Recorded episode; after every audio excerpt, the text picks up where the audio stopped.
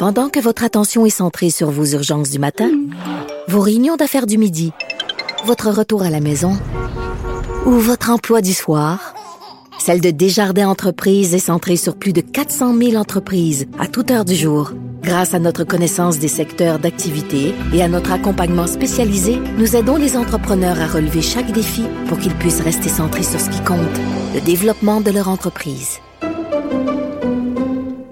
Euh, pas mal de choses à dire sur cette euh, tempête quand même. Euh, bon, il y a encore, là, présentement, il y a encore la fameuse autoroute 13 dont on avait dit, là, cette année, il n'est pas question, faut pas que la 13 soit fermée. Mais pour des raisons complètement différentes, mais elle l'est, là. Ou elle l'a été, en tout cas, elle l'était il n'y a pas longtemps. Oui, en raison de ben, fait d'un accident, euh, des, euh, bon, fermé en raison euh, d'une sortie de route, un accident impliquant des poids lourds, alors des problèmes quand même assez majeurs. D'ailleurs, dans les prochaines minutes, on va parler aux gens de, de, de Transport Québec. Oui, sur, mais je pense qu'on a déjà Denis Arsenault en ligne. On va lui parler tout de suite. Monsieur, bonjour, Monsieur Arsenault. Bonjour, M. Dumont. Comment ça, par ça, la 13, c'est rouvert? Oui. Non, c'est Pas toujours encore? fermé en direction nord, euh, toujours en- entre le boulevard Samson et le, le route 440. Alors, euh, c'est un camion camion- citerne ou c'est un camion qui a causé un problème avec d'autres camions? Non, c'est un camion citerne qui s'est renversé.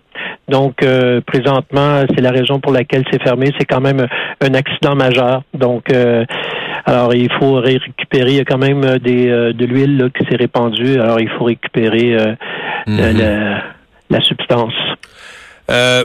Si on, faisait le tour de ça en commençant le portrait de ce qui est vraiment fermé comme, euh, comme route, on est à cette heure-ci, j'ai l'impression qu'on est plus dans l'est, hein? Oui, tout à fait. Du côté de Montréal, maintenant, sur le réseau supérieur, euh, c'est dégagé, mouillé, euh, la visibilité elle est bonne. C'est vraiment à partir de, je vous dirais, à partir de Trois-Rivières. Alors, le corridor Montréal-Québec, donc c'est à partir de Trois-Rivières, du côté de l'autoroute 40, euh, on retrouve encore des conditions de chaussée enneigées, euh, présence également de lames de neige. Et plus qu'on se rapproche de Québec, il peut y avoir également des, euh, ça peut être partiellement glacé. Euh, du côté de l'autoroute 20, je vous dirais, c'est à partir de Saint-Eulalie, donc enneigé, visibilité réduite, et c'est comme ça encore là jusqu'à Lévis. D'ailleurs, il y a deux, deux fermetures importantes du côté de la côte sud de Québec. Euh, l'autoroute 20 est présentement fermée entre Lévis et euh, Montmagny, de même que la route 132. Alors, c'est deux, euh, deux routes. euh, Donc, euh, rive sud de Québec, c'est pas beau. J'ai vu, c'est pas si c'est un événement auquel il y a un de vos collègues du ministère des Transports qui nous relatait un événement où un indi- la route est, est fermée, visibilité nulle entre Montmagny et Lévis, qu'un automobiliste aurait contourné les barrières pour en- embarquer quand même sur la 20, euh, dans visibilité nulle, voit pas où il va, frappe une déneigeuse. Vous, vous avez été informé de ça? Non, malheureusement, j'ai pas Non. cette information-là, mais chose certaine, euh, c'est pas, c'est pas des choses à faire. C'est pas, hein. pas l'idée du siècle, non. Non, non, Euh, non. Euh, écoutez, si vous permettez, Oui. justement, du côté de Québec, il y a quand même euh, l'autoroute euh, euh, 4, 440, là, Montmorency, qui est fermée aussi. Hein. Donc, euh, dans les deux directions, là, euh, c'est fermé, euh, je vous dirais, euh, donc euh, à, à la hauteur de la 440, là, c'est fermé. Puis, euh, il y avait aussi le pont de l'île d'Orléans qui était fermé plus tôt. Présentement, c'est une circulation par convoi.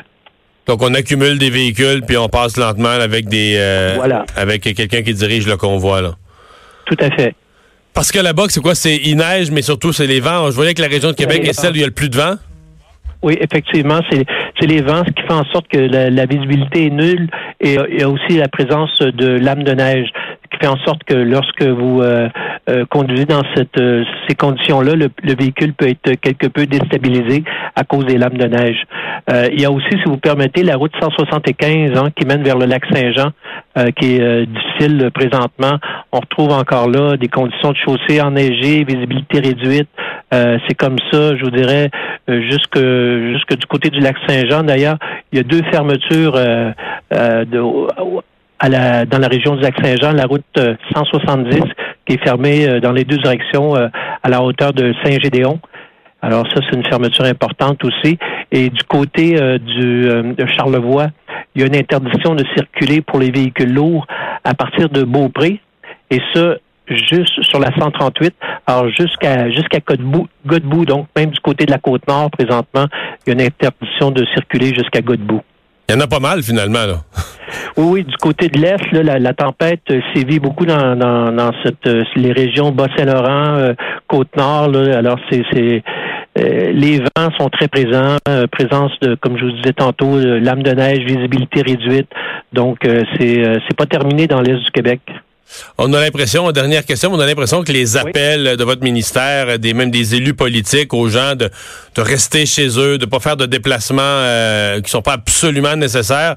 On a l'impression que pour la, pour moi, la, grande région euh, de Montréal, ça a été aidant. Ça a été d'abord respecté, ça a été aidant parce que globalement, il n'est pas arrivé trop d'événements. Euh, on disait ce matin, ça circulait. Ceux qui avaient circulé, malgré tout, ça circulait correctement. Oui, effectivement, ça a été euh, bénéfique pour les déneigeurs. Hein. Donc, bien sûr, lorsque moins d'usagers sur la route, la circulation est plus facile pour les déneigeurs. Ça demeure euh, quand même des véhicules euh, avec beaucoup d'angles morts. Donc, pour il faut il fallait être patient, suivre un, déneigeur. Lorsqu'on a à le dépasser, il faut être extrêmement prudent. Alors, non, comme vous dites, le mot d'ordre a été respecté en général dans la grande région de Montréal. M. Arsenault, merci de nous avoir parlé. Merci à vous, M. Au revoir.